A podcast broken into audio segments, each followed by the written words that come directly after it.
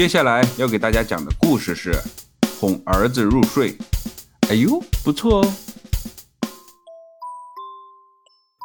星期五的晚上，夜渐渐深了。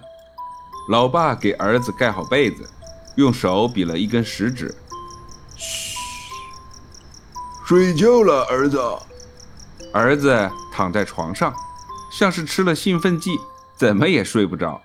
因为父子俩约定好，明天早上去游乐场要玩上一整天。儿子说。老爸，明天我要把游乐场所有的项目都玩一遍。啊老爸嫌弃地说道：“儿子，所有的玩一遍，一天的时间也不够啊。再说，有的项目有身高限制，至于过山车、跳楼机什么的，你全部玩一遍，老爸怕你吐到吃不下肯德基呀！”啊哈哈哈哈哈！老爸摸了摸儿子的头，说道。好了，儿子，早点休息吧，这样明天你才有穿天遁地的力气啊！老爸刚要转身，还没来得及关灯，儿子又叫道：“老爸，老爸，再陪我玩会儿呗！”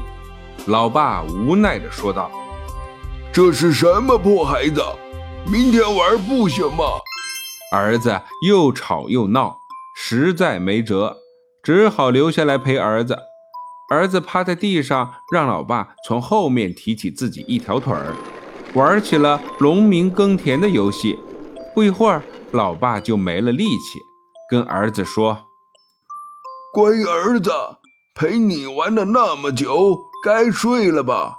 玩够了吧？明天你要没精神玩，你就遗憾了哦。”儿子又极不情愿地答应了一声。老爸刚要走，儿子又大叫道：“老爸，我还是睡不着。”哎，儿子真是外舅打灯笼，照旧不睡。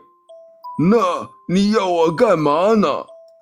老爸无奈却和蔼地说：“再陪我玩会儿吧。”儿子又开始撒娇了，老爸有些不耐烦了。他强压着心里的怒火，躺在冰冷的地板上，用脚顶着分量很不轻的儿子。儿子坐在真皮凳子上，十分舒服，哼起了小曲儿。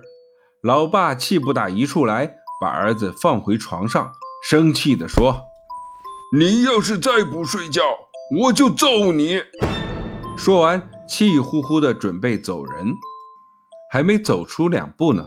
儿子就冷不丁的一把抱住老爸，说道：“老爸，我睡不着。